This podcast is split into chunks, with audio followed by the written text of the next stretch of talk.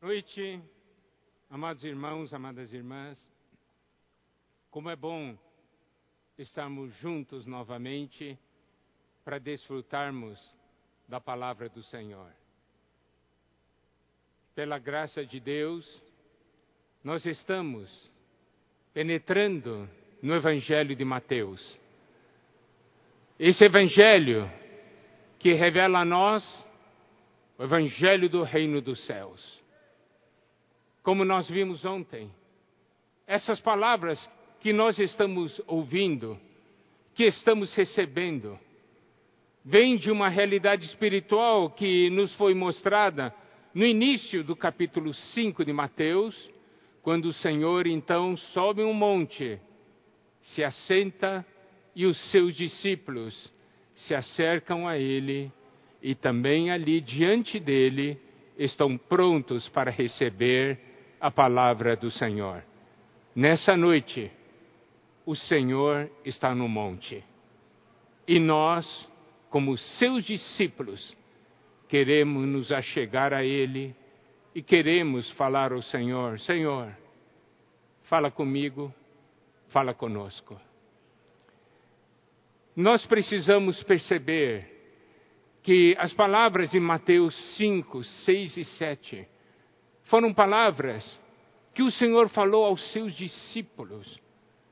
Isso quer dizer uma palavra destinada a cada um, e nós, quando recebemos, devemos receber como se o Senhor próprio estivesse falando para nós, falando para você, não é verdade? Então, ao lermos os versículos dessa porção, sempre devemos ter essa realidade espiritual. O Senhor está falando comigo. Ele está abrindo o seu coração e revelando a realidade desse evangelho do reino, do reino dos céus. Em Mateus capítulo 5, versículo 16, nos é dito: Assim brilhe também a vossa luz diante dos homens, para que vejam as vossas boas obras e glorifiquem a vosso Pai que está nos céus. Então o Senhor está falando para mim e para você, assim brilhe também a vossa luz, a sua luz, assim brilhe a sua luz diante dos homens. Sabe, Deus, é isso que o Senhor quer. Ele está falando para nós. Eu quero que você brilhe a sua luz diante dos homens. Eu não quero que você esconda isso. Eu quero que você brilhe diante dos homens. E aqui diz: para que vejam as vossas boas obras.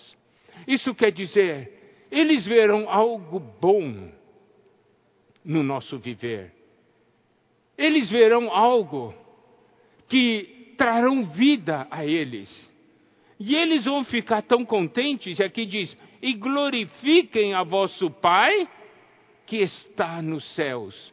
Você sabe o que faz uma pessoa dizer: Deus, muito obrigado, porque eu encontrei você essa pessoa aqui, entende? Falando para Deus, por exemplo, você é Paulo. E de Deus, muito obrigado, porque você colocou Paulo diante de mim. Ou você é João, não interessa.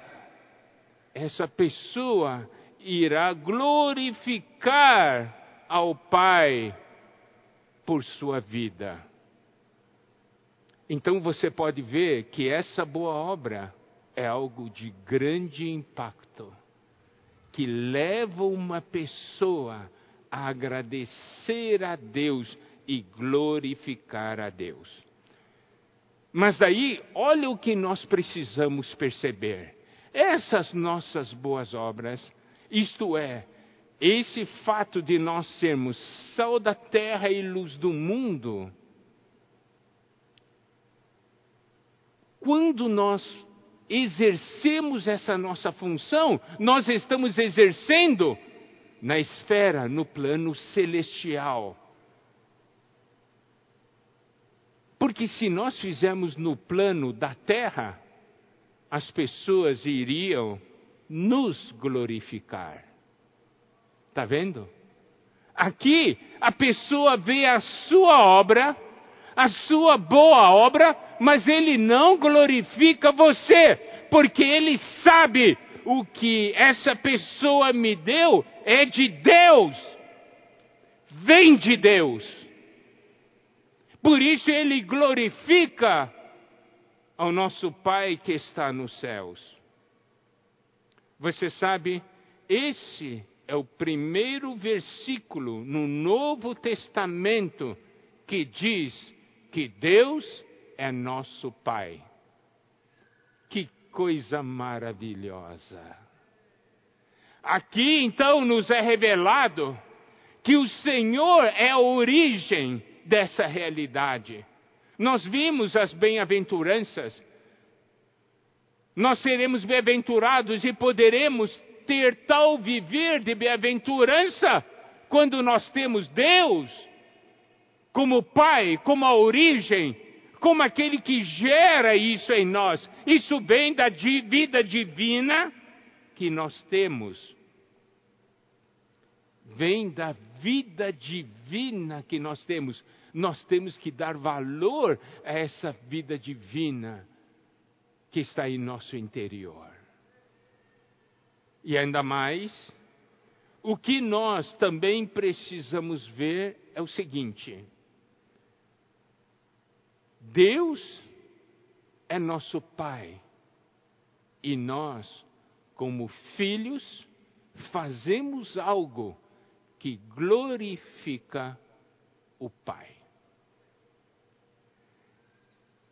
Há tantos filhos de Deus hoje na terra que fazem as coisas para buscar a sua própria glória. Mas também nessa terra há um grupo de pessoas que faz as boas obras para a glória do Pai. E aí, nós vamos agora entrar em Mateus capítulo 6. Em Mateus capítulo 6, versículo 1 nos diz: Guardai-vos de exercer a vossa justiça diante dos homens, com o fim de ser vistos por eles, de outra sorte não tereis galardão junto de vosso Pai celeste. Aqui fala de exercer a vossa justiça. Exercer a justiça é fazer o que Deus determinou. Mas aqui no capítulo 6 nos é mostrado algo que existe o exercer a justiça para o homem ver, para receber a glória do homem. Isso é contraste, está em contraste com aquilo que nós vimos no final do capítulo 5, quando eles têm as suas boas obras e eles glorificam o Pai. E aqui diz: de outra sorte não tereis galardão junto de vosso Pai Celeste. Então qual é a nossa motivação? Nossa motivação é buscar a própria glória ou buscar a glória do Pai. E aqui em Mateus 6, temos três versículos importantes. Eu vou ler para os irmãos. Primeiramente, Mateus capítulo 6, versículo 2. Esses três versículos começam com a palavra quando.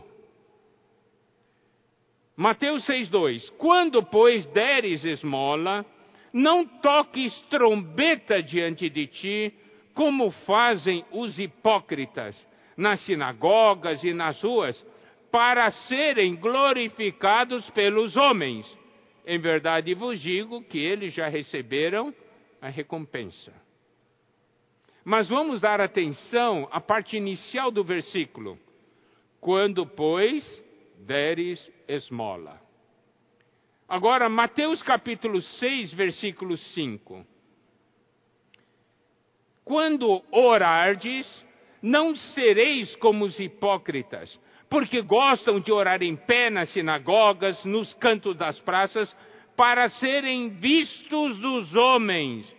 Em verdade vos digo que eles já receberam a recompensa. Esse é o versículo todo, mas nós vamos dar atenção somente à parte inicial. Quando orardes. Agora, Mateus capítulo 6, versículo 16. Quando jejuardes, não vos mostreis contristados como os hipócritas, porque desfiguram o rosto, com fim de parecer aos homens que jejuam. Em verdade vos digo que eles já receberam a recompensa. Vamos dar atenção somente à primeira parte, quando jejuardes. Então, aqui, nessa questão de exercer justiça, isto quer dizer fazer o que Deus determinou, nós temos três ações: dar, orar e jejuar. Dar, orar e jejuar. Como nós falamos ontem, o enfoque que nós daremos será no enfoque da pregação do Evangelho do Reino, da nossa função como sal da terra e como luz do mundo. Então, são três versículos que começam com a palavra quando. Não começa com a palavra se. Não, foi, não é se deres esmola, mas quando deres esmola. Não é se orardes, mas quando orardes. Não é se jejuardes, mas é quando orardes. Isso quer dizer o quê? Isso quer dizer que você vai fazer isso. É só uma questão de tempo. Compreenderam? Porque se, se nós usarmos o se, quer dizer, você pode fazer ou não fazer. Mas aqui diz quando. Mais cedo ou mais tarde, você vai fazer isso. Por quê? Porque isso vem da vida de Deus que há no seu interior. E estou falando isso no aspecto positivo, não o aspecto de fazermos para sermos vistos pelos homens.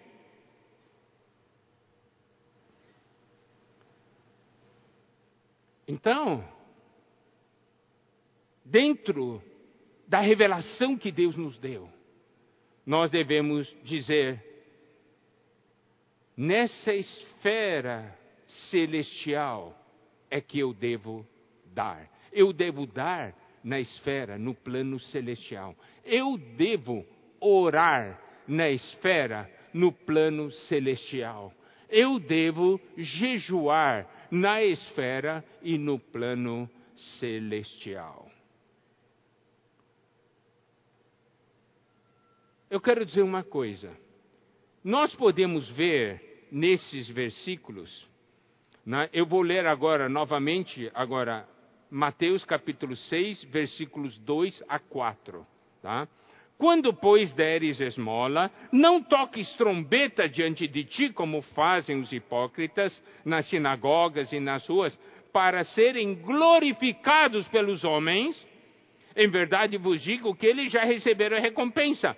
Tu, porém, ao dares a esmola, ignore a tua mão esquerda o que faz a tua mão direita, para que a tua esmola fique em secreto, e teu pai que vem em secreto te recompensará. Então, olha só, esse, esse tom está nesses três aspectos: dar, orar e jejuar. Isto é, quando nós fazemos algo nós não fazemos para recebermos glória dos homens, nós fazemos na presença do Pai. Essa é a realidade desse plano celestial. No plano celestial, o Pai está presente, não é o homem que está presente. Você faz na presença do Pai, mas alcança o homem. Essa é a visão, é a revelação que nós precisamos ter. Se você faz para os homens verem, você vai receber a glória dos homens. Você já recebeu o seu galardão. Essa é a sua recompensa. O que, que vai receber de Deus? Zero. Nada.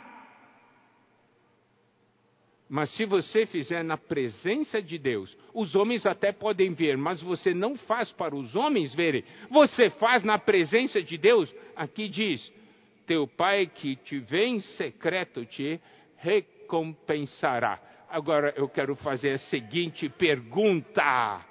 Quero fazer a seguinte pergunta: O que, que é melhor? A recompensa de Deus ou um elogio do homem? Você consegue colocar lado a lado essas duas coisas? É como se fosse elogio do homem aqui no chão. A recompensa do Pai lá em cima.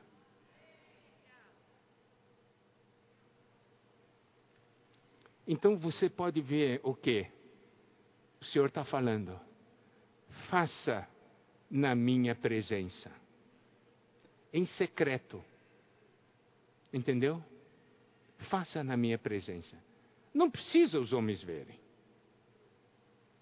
Não precisa. Claro, tem coisas que você está saindo evangelizar, claro que os homens vão ver. Mas você faz na presença do Pai, não é? Inspirado pelo Pai, enchido pelo Pai, não é? Olha só. Muitas vezes, então, você faz, você serve na vida da igreja.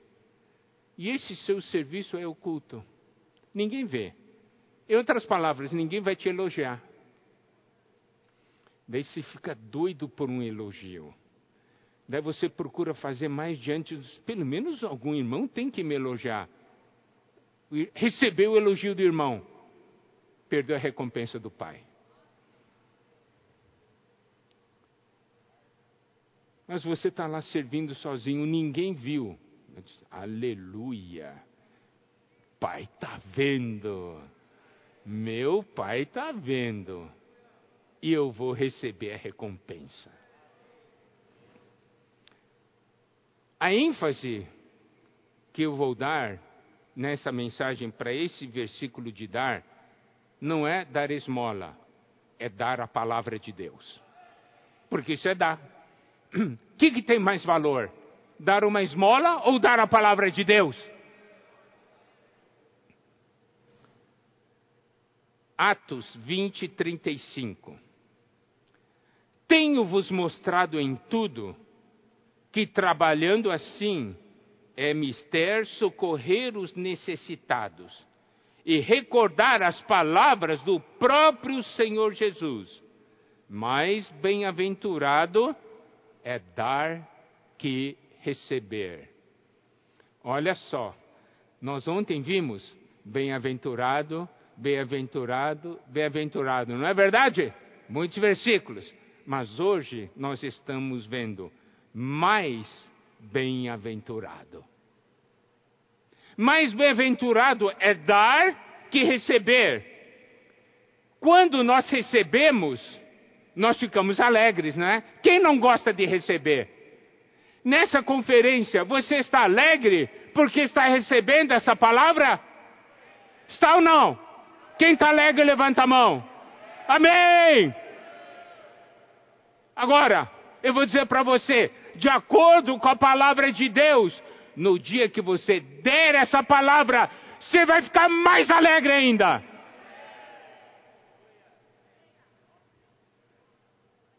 O duro é que a gente recebe e fica alegre, mas não conhece a alegria de dar, que é muito maior do que a alegria de receber.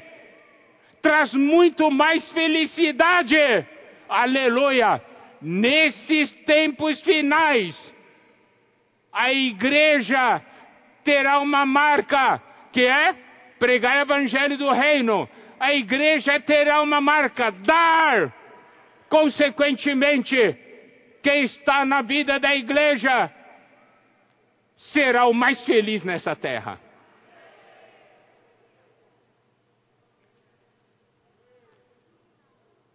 Porque a nossa felicidade não se resume aqui.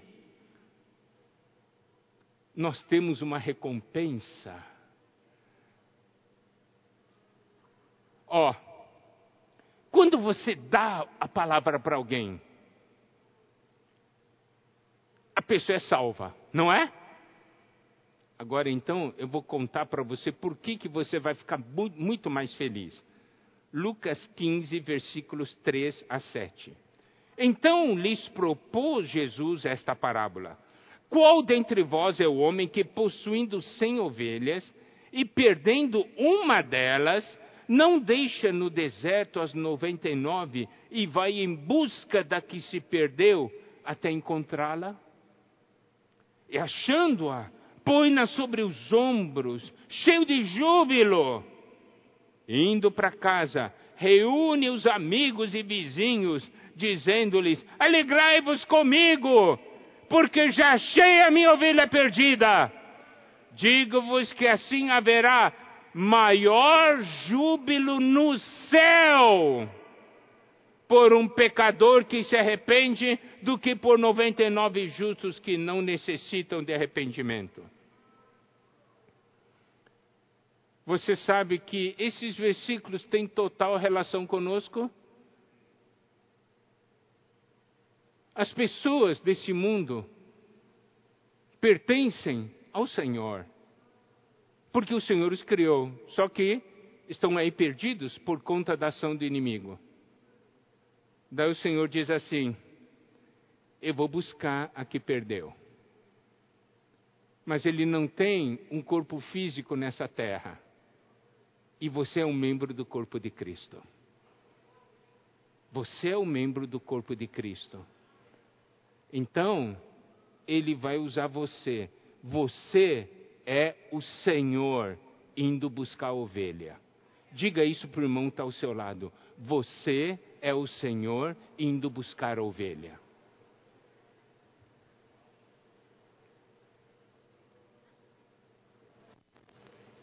Encontrou? Aleluia! Encontrou!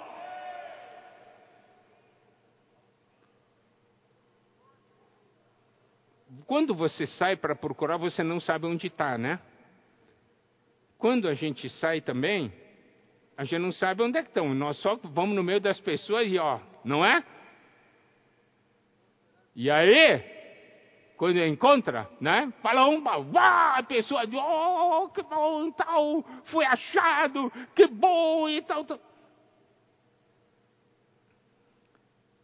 E aqui diz, achando-a, põe-na sobre os ombros cheio de júbilo.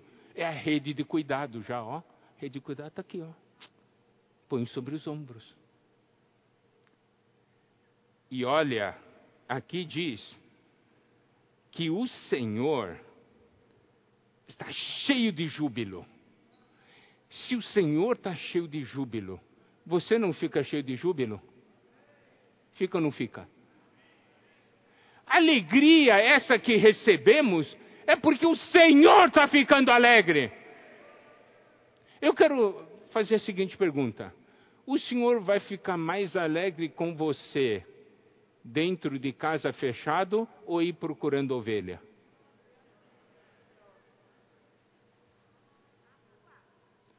Irmãos, o que nós estamos aqui falando, o que está sendo enfatizado, é o que está no coração do Senhor, está aqui na palavra.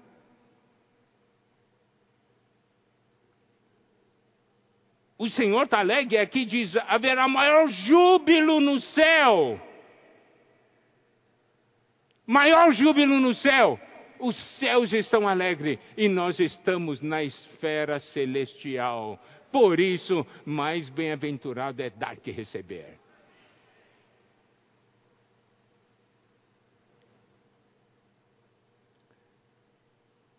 Há irmãos que dizem, oh, mas no Evangelho não está escrito, né? Mais bem-aventurado é dar que receber. Eu procurei nos Evangelhos, não encontrei. Mas olha que João 21, 25 diz: Há, porém, ainda muitas outras coisas que Jesus fez. Se todas elas fossem relatadas uma por uma, creio eu que nem no mundo inteiro caberiam os livros que seriam escritos. Tá certo? Não está nos evangelhos, mas o Senhor Jesus fez, está registrado aqui em Atos, tá certo? Então, amados irmãos, amadas irmãs, vamos olhar para o seguinte, o seguinte ponto. O que nós fizermos é para a glória de Deus. 1 Coríntios 10, 31. Portanto, quer comais, quer bebais, ou façais outra coisa qualquer, fazei tudo para a glória de Deus. Fazer tudo para a glória de Deus. Nós saímos, irmão, por que você está saindo? É para a glória de Deus. Hoje, quando eu sair, Deus vai ganhar glória. Quando você cuida de alguém, irmão, por que você está cuidando dessa pessoa? É para a glória de Deus. Porque quando eu cuidar dessa pessoa, Deus será glorificado. Então, olha só, é tão importante nós aprendemos então a dar. E como nós fazemos, falamos, né? É para esse enfoque do evangelho.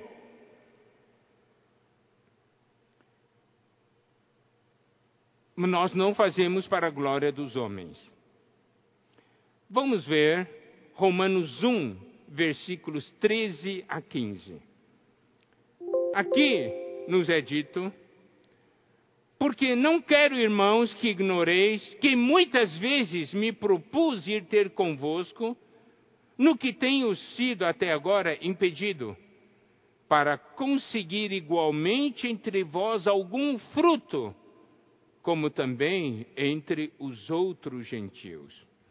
Pois sou devedor, tanto a gregos como a bárbaros, tanto a sábios como a ignorantes. Por isso, quanto está em mim, estou pronto a anunciar o Evangelho também a vós outros em Roma. Que sentimento impulsionava Paulo para pregar o Evangelho, levar o Evangelho? Ele diz: Eu sou devedor tanto a gregos como a bárbaros. Nós no passado compartilhamos sobre essa porção. Como devedor tanto a gregos como a bárbaros. Isto é muito simples. Nós já ontem mencionamos isso e eu vou mostrar esse princípio para vocês, amados irmãos, amadas irmãs. Digamos o seguinte, né? Que eu esteja em São Paulo, né? O Pedro está aqui, eu encontro o André. André diz assim: Miguel, está aqui, ó esses 200 reais você entrega para o Pedro, certo? Ele deu para mim 200 reais. Eu ponho no meu bolso. Dinheiro está com quem? Está comigo. Mas esse dinheiro que está comigo é para mim? Não. No momento que o dinheiro entra no meu bolso, eu sou devedor do Pedro, não é? Porque o dinheiro é dele. O André deu para mim, na hora que ele dá para mim, eu ponho no meu bolso, eu, sou, eu estou devendo 200 para o Pedro, não é? Porque ele deu para mim para que eu entregasse para o Pedro. Então, a palavra de Deus que você tem recebido ao longo desses anos, Deus deu para você, era só para você, ou Ele deu para você dar para os outros? Hã? Me responda. Mas você diz, ah, ele deu para mim. Onde é que está escrito que eu tenho que dar para os outros? Bom, se você olha o finalzinho de Mateus, o finalzinho de Marcos, diz para nós ir pregarmos o Evangelho, né? Então ali está dito, é para você dar para os outros. Então, você é ou não é devedor? É ou não é devedor? Agora eu quero fazer a seguinte pergunta: Você quer naquele dia diante do tribunal de Cristo, o senhor falar, puxa, eu dei um montão para você, você entregou ou não? Você entregou ou não? Para as pessoas que eu mandei você entregar. Você já pensou nisso? Eu quero fazer a seguinte pergunta, baseado nesse princípio: quem aqui é devedor, levanta a mão. Eu vou levantar duas mãos até. Devedor? Paga. Não é? Tem ou não tem condição de pagar? Quem tem condição de pagar, levanta a mão.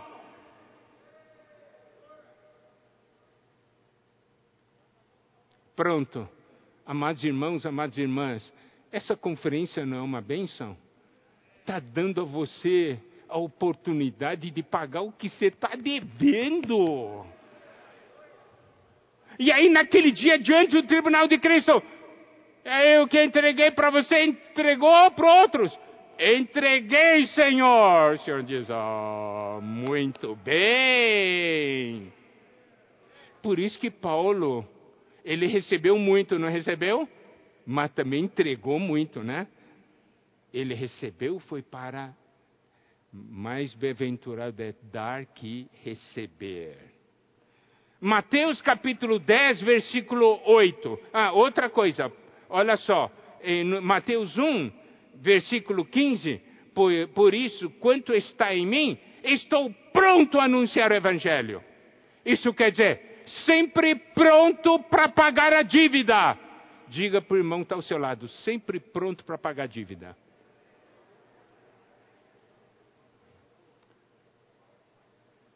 Ó, eu dou graças ao Senhor pelo mover atual do Senhor. Ó, tem um monte de gente pagando dívida. Aleluia! Ó, agora então vamos para Mateus 10, 8. Curai enfermos, ressuscitai mortos, purificai leprosos, expeli demônios, de graça recebestes, de graça dai. Aqui novamente está essa indicação você tem que dar o que você recebeu. E você sabe, a bênção de dar está em Lucas 6,38. Dai e dar-se-vos-á. Então, quanto mais você dá, mais você recebe do Senhor. O Senhor diz: Ó, oh, esse cara é bom, esse eu posso confiar, eu vou dar bastante para ele, porque ele vai distribuir para todos, ele vai dar. E aqui diz: Ó, dai e dar-se-vos-á, boa medida, recalcada, sacudida, transbordante, generosamente vos darão. Porque com a medida com que tiverdes medido, vos medirão também.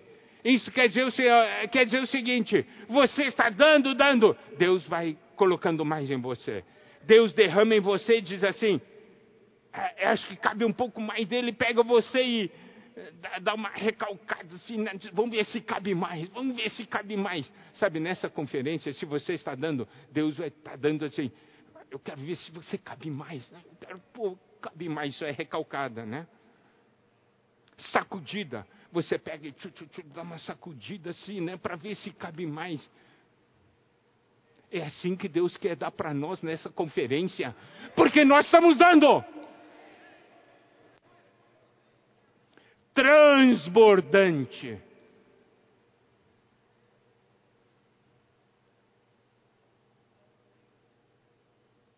Não é maravilhoso?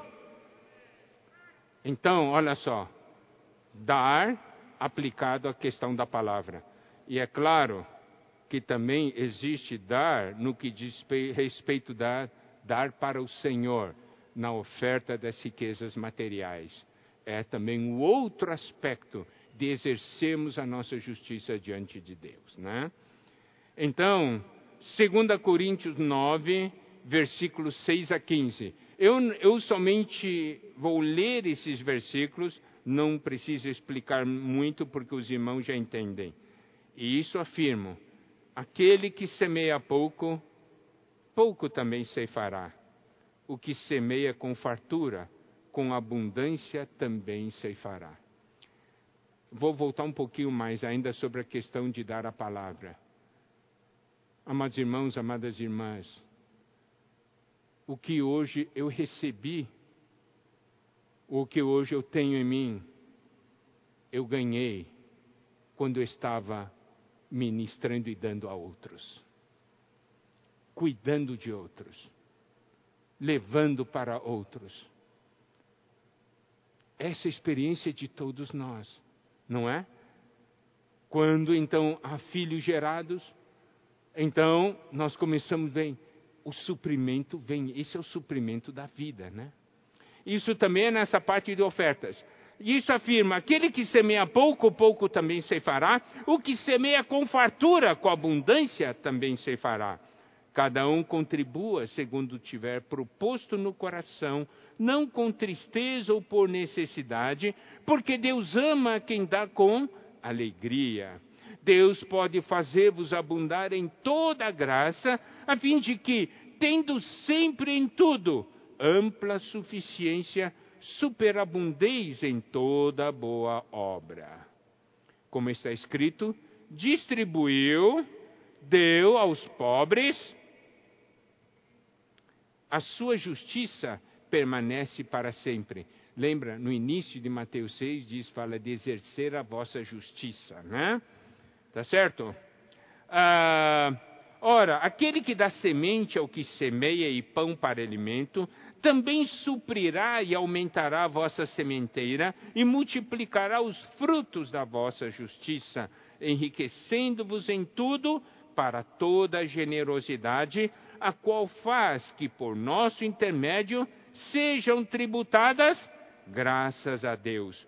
Porque o serviço dessa assistência não só supre a necessidade dos santos, mas também redunda em muitas graças a Deus, visto como na prova dessa ministração glorificam a Deus pela obediência da vossa confissão quanto ao Evangelho de Cristo e pela liberalidade com que contribuís para eles e para todos, enquanto oram eles a vosso favor com grande afeto em virtude da superabundante graça de Deus que é em vós. Graças a Deus pelo seu dom inefável. Daí você pode ver essa questão de você dar a palavra e essa questão de você também ofertar riquezas materiais estão todos dentro de um mesmo princípio. Mais bem-aventurado é dar que receber. Se você olhar esses versículos, você poderá ver que realmente existe essa realidade espiritual de um princípio divino. Agora, Filipenses 4, de 10 a 20. Alegrei-me sobremaneira no Senhor, porque agora, uma vez mais, renovastes a meu favor o vosso cuidado, o qual também já tinhais antes mas vos faltava oportunidade. Digo isso não por causa da pobreza, porque aprendi a viver contente em toda e qualquer situação. Tanto sei estar humilhado, como também ser honrado, de tudo e em todas as circunstâncias, já tenho experiência, tanto de fartura como de fome, assim de abundância como de escassez, tudo posso naquele que me fortalece. Todavia fizestes bem associando-vos na minha tribulação. E sabeis também vós, ó Filipenses, que no início do Evangelho, quando parti da Macedônia, nenhuma igreja se associou comigo no tocante a dar e receber, senão unicamente a vós outros. Olha só, Paulo está falando dar e receber, está vendo? Porque até para Tessalônica mandaste não somente uma vez, mas duas, o bastante para minhas necessidades. Não que eu procure o donativo, mas o que realmente me interessa é o fruto que aumente o vosso crédito. Recebi tudo e tenho abundância. Estou suprido desde que Epafrodito me passou as mãos. O que me veio de vossa parte como aroma suave, como sacrifício aceitável e aprazível a Deus. E o meu Deus, segundo a sua riqueza em glória, há de suprir em Cristo Jesus cada uma de vossas necessidades. Ora, a nosso Deus e Pai seja a glória pelos séculos dos séculos. Aqui Paulo novamente fala sobre a questão dele receber as ofertas e ele, nesse final, fala algo ele fala, associar a ele no dar e receber. E ele diz ainda, não que eu procure o donativo, mas o que realmente me interessa é o fruto que aumente o vosso crédito. Essa questão do crédito, no sentido do grego, mostra que existe algo como uma conta corrente celestial. Você se lembra o que nós falamos no início? Existe, você faz o culto na presença de Deus, você não recebe nada agora, mas aumentou o seu saldo lá.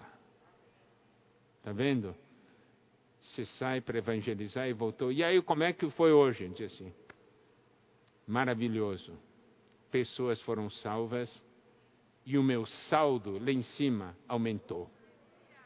Oh. E ainda mais, quando nós também ofertamos, aqui nos diz, que é como aroma suave, como sacrifício aceitável e aprazível a Deus.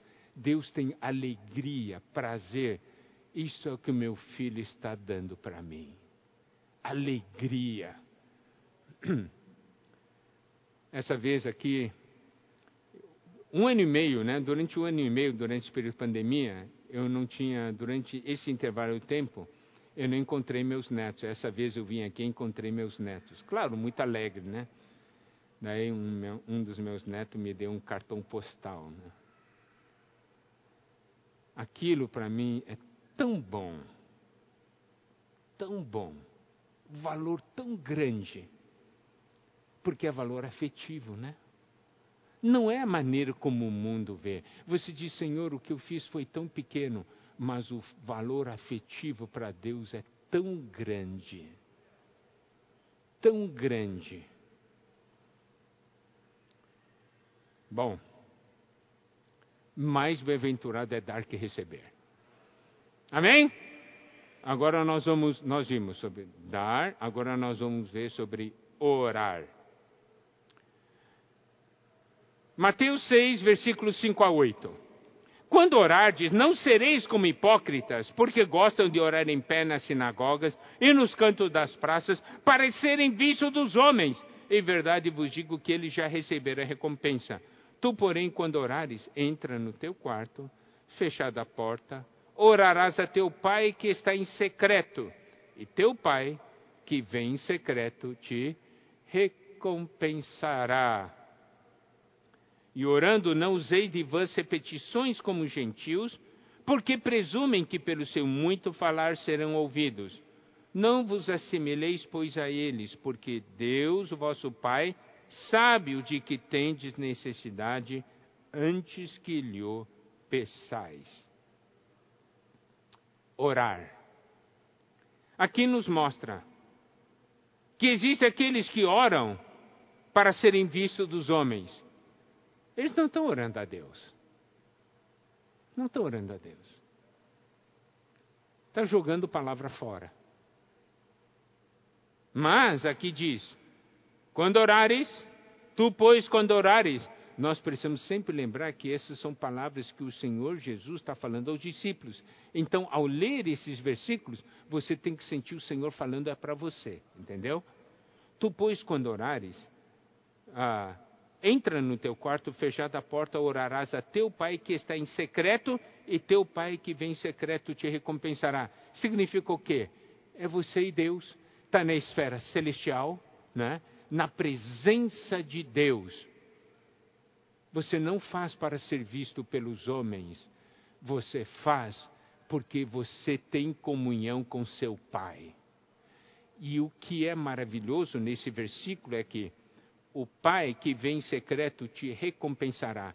Este é um versículo que diz: toda vez que você ora, você ganha uma recompensa. Certo? Está escrito aqui. Você ora ao teu pai, o pai que te vê em secreto te recompensará. Ó, seu saldo deu mais um saltinho.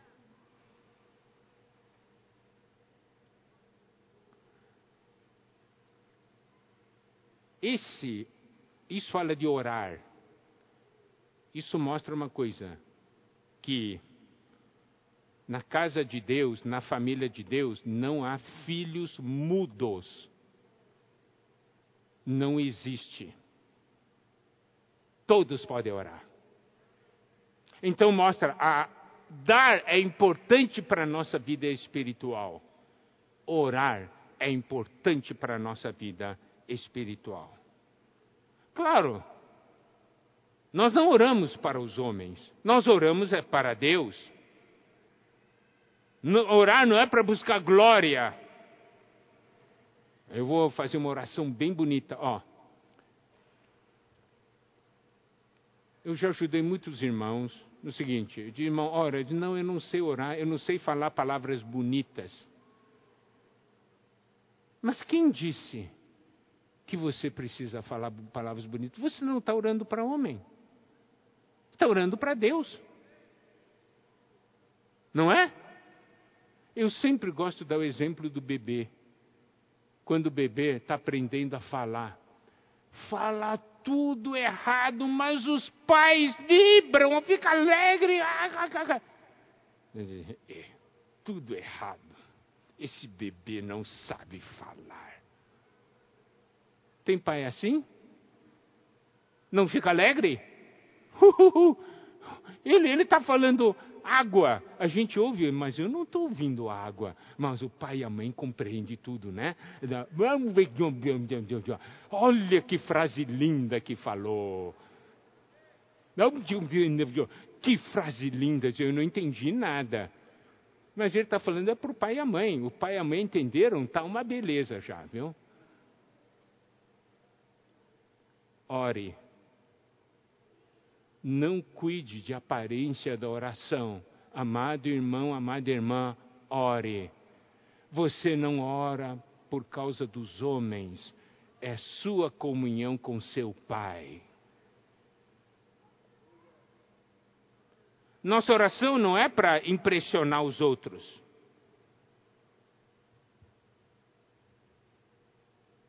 E também não é para usar de vãs repetições vãs repetições. Não quer dizer que você não possa orar, repetir algumas frases. Por quê? Amado irmão, amada irmã, na oração, mais do que palavras, o que interessa é o seu coração. Se essas palavras que saem, saem do seu coração, e estão cheios de sentimento ou não.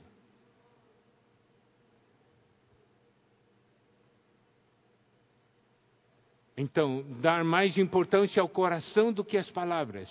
Depois nós vamos falar, né? Aplicação da oração no Evangelho. Porque o nosso enfoque é a pregação do Evangelho, né? Então, também não fala que a oração não é uma questão de falar muito. não se mede o valor da oração pelo comprimento. Se mede o valor da oração pelo peso. Está bem, amados irmãos, amadas irmãs? Oração não se mede pelo comprimento, oração se mede pelo peso. Tem que ter peso. E aqui diz também né? Ah, dizer assim, ó. E orando, não useis, uh, deixa eu ver aqui, ah, a versículo 8, Mateus 6, não vos assemelheis, pois a eles, porque o Deus vosso Pai sabe de que tendes necessidade antes que lhe o peçais. O Senhor Jesus falou para nós, Deus sabe das nossas necessidades antes que nós peçamos ao Senhor. Então diz, por que então orar? Porque Deus quer comunhão conosco, né? Ele quer que a gente, ele já sabe tudo. Ele já sabe, mas o que ele quer é ter comunhão conosco. E, é, e é a oração, né, antes de nós sairmos, né, sempre é muito importante sairmos para contactar pessoas e tal. Por quê?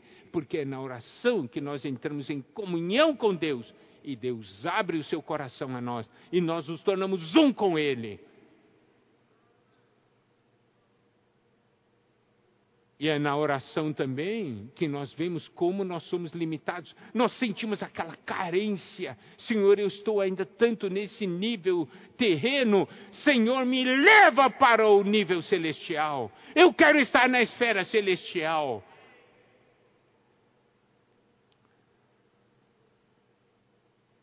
Eu agora vou aplicar Mateus 6, a oração do Pai Nosso né, aplicar na linha da pregação do Evangelho.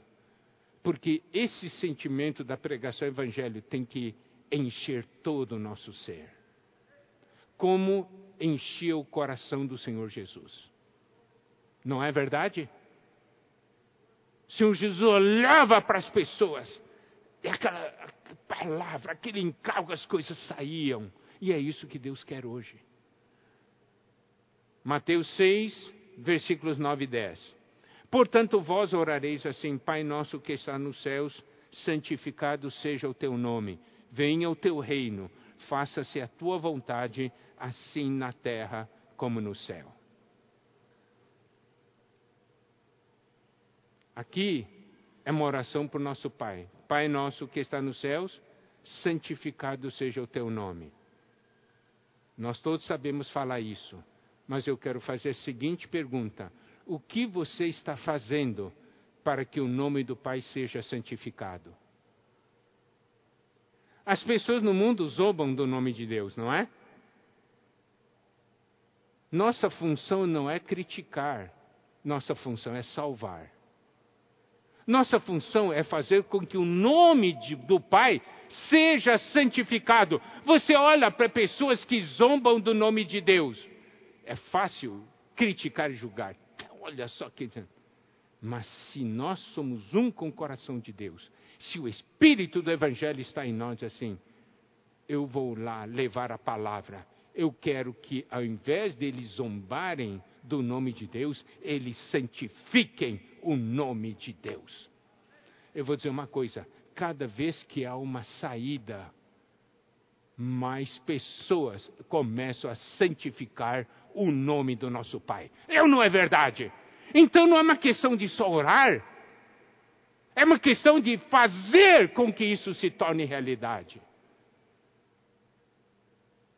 Venha o teu reino. O que nós estamos fazendo para que o reino de Deus chegue aqui? É certo que onde eu estou, ali está o reino. Mas eu quero que o reino somente se restrinja aonde eu estou? Ou eu quero que o reino de Deus se expanda? Se eu quero que o reino de Deus se expanda, eu tenho que avançar. Fazer com que o reino alcance mais pessoas.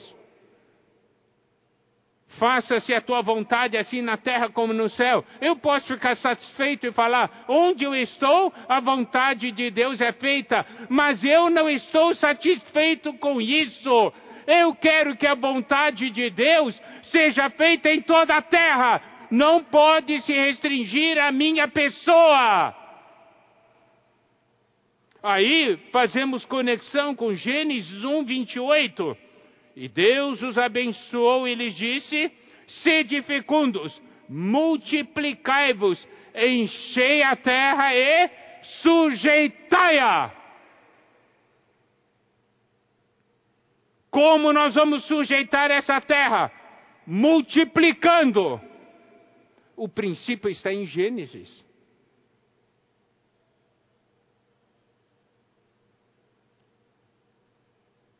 Vamos subjugar o inimigo. Essa é uma obra que Deus vai fazer. Mas a nós cabe levar essa palavra, levar essa realidade. Romanos 16, 20 diz: E o Deus da paz em breve esmagará debaixo dos vossos pés a Satanás. A graça de nosso Senhor Jesus seja convosco. Eu gosto muito desse versículo. Deus da paz, em breve. Amados irmãos, amadas irmãs, em breve. E a nossa contribuição é fazer com que isso seja o mais breve possível. Esmagará debaixo dos vossos pés a Satanás. Nós estamos aqui para cooperar com o Senhor. No final da oração que o Senhor ensinou, diz, tem a seguinte expressão: Pois teu é o reino, o poder e a glória para sempre. Por que nós oramos assim? Por que nós vivemos assim? Por que nós fazemos isso? Ou por que nós fazemos aquilo? Tem que dizer: Eu faço isso, Senhor, porque Teu é o reino, Teu é o poder e Tua é a glória para sempre. Teu é o reino, Senhor, você é aquele que domina sobre todas as coisas. Teu é o poder, você pode fazer com que por nosso intermédio tudo isso se cumpra. E tua é a glória, é que no final do que nós fizemos, fizermos, nosso Pai seja glorificado.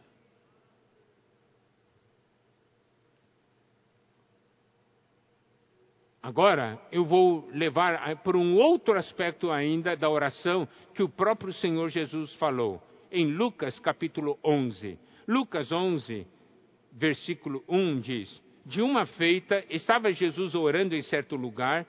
Quando terminou, um dos seus discípulos lhe pediu: Senhor, ensina-nos a orar, como também João ensinou os seus discípulos. Daí o Senhor ensinou né, a oração do Pai Nosso. Mas logo depois de ter ensinado a oração do Pai Nosso, o Senhor Jesus conta uma parábola. Lucas 11, versículos 5 a 8. Eu quero, amados irmãos, amadas irmãs, que vocês prestem atenção a essa parábola, porque essa é uma parábola ligada à evangelização. Tá? Disse-lhes ainda Jesus: Qual dentre vós, tendo um amigo, e este for procurá-lo à meia-noite, ele disser: Amigo, empresta-me três pães. Pois um meu amigo, chegando de viagem, procurou-me e eu nada tenho que lhe oferecer. E o outro lhe responda lá de dentro, dizendo: Não me importunes, a porta já está fechada e os meus filhos comigo também já estão deitados não posso levantar-me para tos dar. Digo-vos que se não se levantar para dar-lhes, por ser seu amigo, todavia o fará por causa da importunação, e lhe dará tudo o de que tiver necessidade. Então, o que essa parábola nos conta? Que aqui tem uma pessoa que tem dois amigos.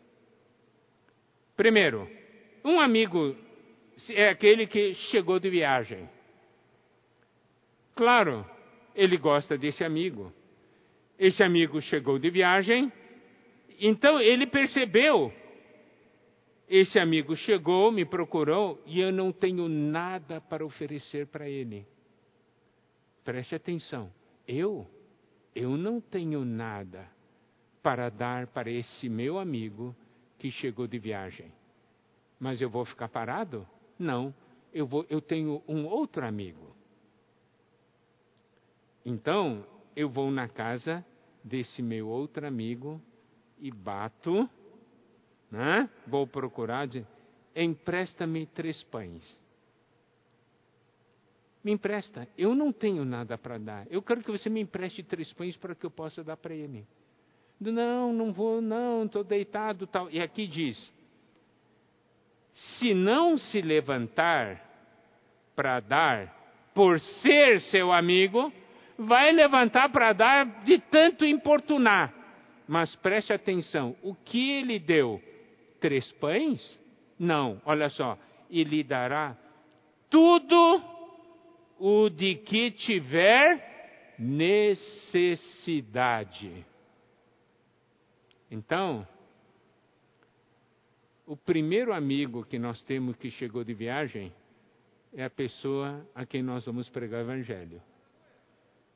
É a pessoa que nós vamos apacentar. É a pessoa que está vindo pedir ajuda. É a pessoa que está procurando algum auxílio, algum socorro. Você tem algo para dar? Eu não tenho. Eu sou carente também, não é? Mas o que, que eu faço? Eu tenho um amigo que tem. Achei um grande amigo, o meu Senhor Jesus. Bom, eu tenho um amigo que tem. O que, que eu tenho que Eu tenho que procurar esse amigo que tem. Ó. Me dá três pães. Né? Me dá três pães. Nós somos que nem aquele pobre no espírito, mendigo no espírito. Me dá três pãezinhos. Bem, então aqui tem duas condições. Diz assim: ele vai dar porque é amigo. Ou vai dar porque se está importunando demais. Porque será? Você tem que me dar. Eu não tenho para dar. Você tem que me dar.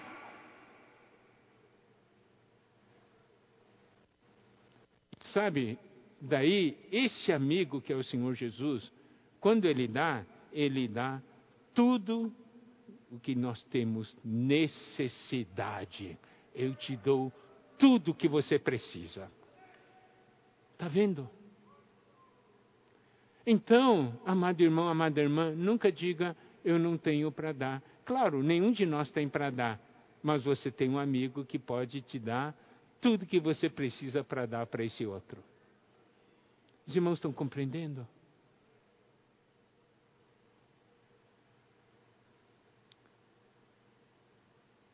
E vocês estão aumentando a dispensa de vocês nesses dias, né? Daí vocês terão que muita coisa para dar para os seus amigos. Amém?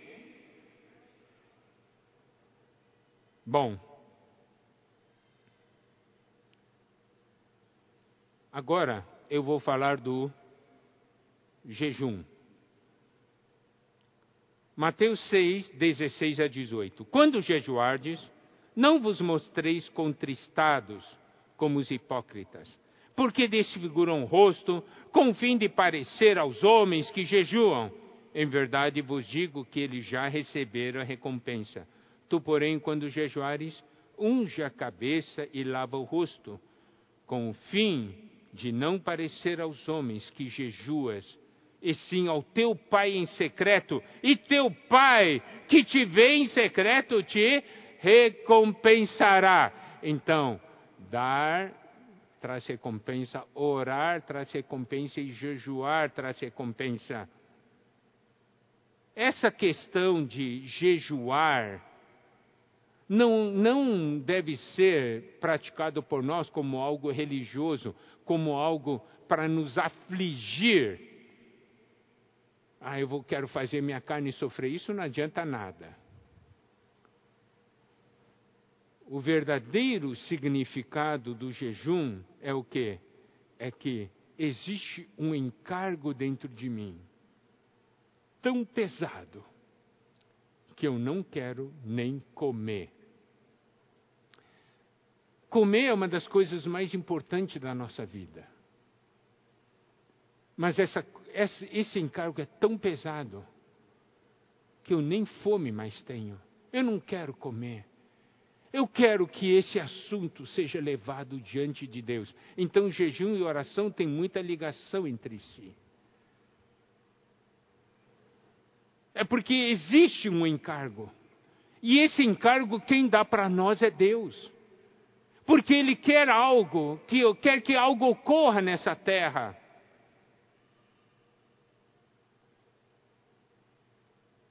Nós nos esvaziamos para nos enchermos das coisas celestiais, daquilo que é de Deus, daquilo que realmente tem valor. Então não é uma questão simplesmente deixar de comer no aspecto físico, não é só isso. Um dos grandes problemas e que nos derrubam é que nós alimentamos demais a nossa alma, a nossa vida da alma. O corpo, quando quer algo, você dá o alimento. Mas o, grande, outro grande problema que nós temos é que quando a nossa vida da alma quer algo, você quer alimentar essa sua vida da alma. De que adianta você não alimentar o seu corpo, mas você continua alimentando a sua vida da alma? Adianta? Não adianta.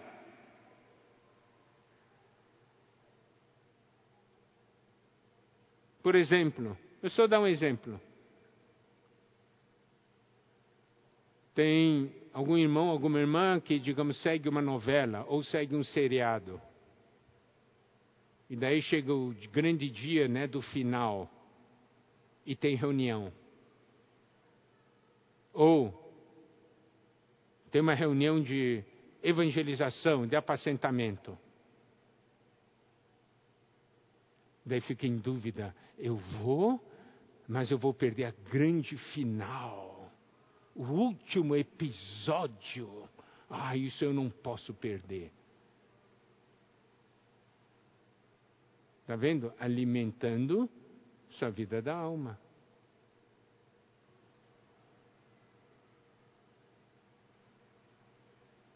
O Senhor Jesus, ele disse assim, quer ver? Ah, os, os Mateus 9, 14 a 17. Vieram depois os discípulos de João e lhe perguntaram: Por que jejuamos nós e, e os fariseus, muitas vezes, e teus discípulos não jejuam? Respondeu-lhe Jesus: Jesus, podem acaso estar tristes os convidados para o casamento enquanto o noivo está com eles? Dias virão, contudo, em que lhes será tirado o noivo, e nesses dias hão de jejuar. Aqui aqui o Senhor Jesus mostra um princípio muito interessante.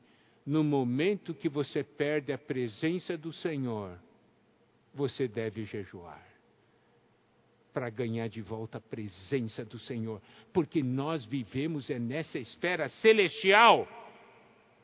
Não é para a, a causar tormentos para o nosso corpo. E, essa não é a razão de ser em Isaías 58, né, a partir do versículo 5 diz: Eu vou ler essa porção toda. Seria este o jejum que escolhi, que o homem um dia aflige a sua alma, incline a sua cabeça como junco e estenda debaixo de si pano de saco e cinza? Cinza? Chamarias tu a isso o jejum e dia aceitável ao Senhor? Então, jejum, o Senhor diz, não é você ficar ali se atormentando, fazendo a carinha de triste. E ele diz: Porventura não é este o jejum que escolhi, que soltes as ligaduras da impiedade, desfaças as ataduras da servidão, deixes livre os oprimidos e despedaces todo o jugo. Isso quer dizer o que? É obter a libertação?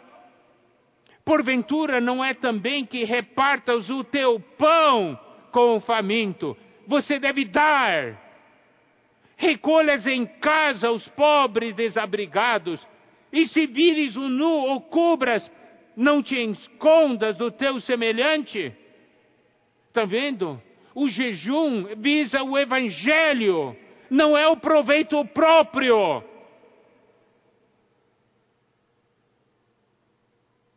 Então romperá a tua luz como a alva, a tua cura brotará, brotará sem detença, a tua justiça irá diante de ti, e a glória do Senhor será a tua retaguarda. Então clamarás, e o Senhor te responderá, gritarás por socorro, e ele dirá: Eis-me aqui. Se tirares do meio de ti o jugo, o dedo que ameaça ou falar injurioso, se abrires a tua alma ao faminto e fartares a alma aflita, então a tua luz nascerá nas trevas e a tua escuridão será como o meio-dia.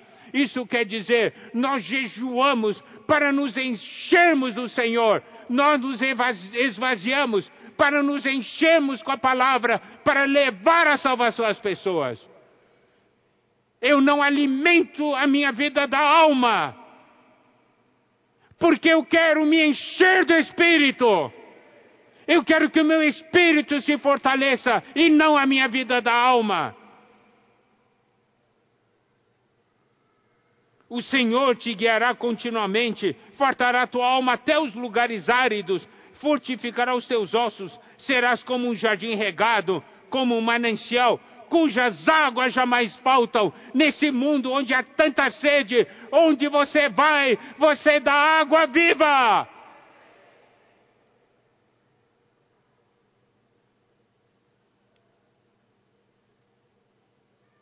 Louvado seja o Senhor. Agora, para finalizar, eu vou ler Mateus 6, 19 a 21.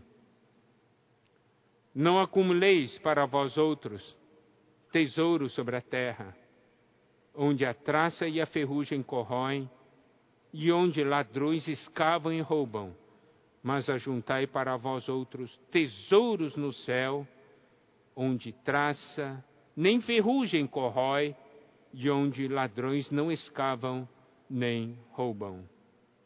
Amado irmão, amada irmã, você está acumulando tesouros na terra ou tesouro nos céus?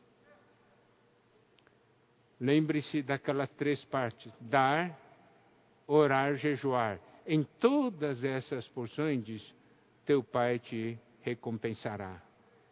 Você está acumulando nos céus, não na terra. O que, que é mais importante para nós hoje? A terra ou os céus? E ainda mais, Mateus 6,21 diz: Porque onde está o teu tesouro, aí estará também o teu coração. O que esse versículo é muito importante. Onde está o teu tesouro, aí estará também o teu coração. Se o Senhor é o seu tesouro, se o que é celestial é seu tesouro, se o que é divino é seu tesouro, se o que é eterno é o seu tesouro, o seu coração está nos céus.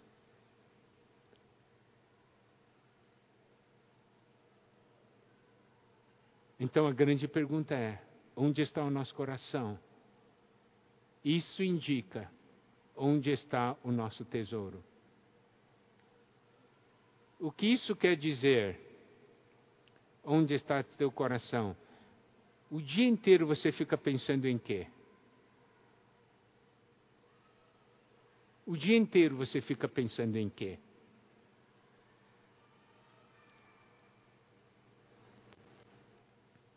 Louvado seja o Senhor. O Senhor está nos transferindo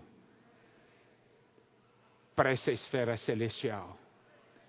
Nós temos uma oração, Senhor. Senhor, eu quero que o meu tesouro seja você.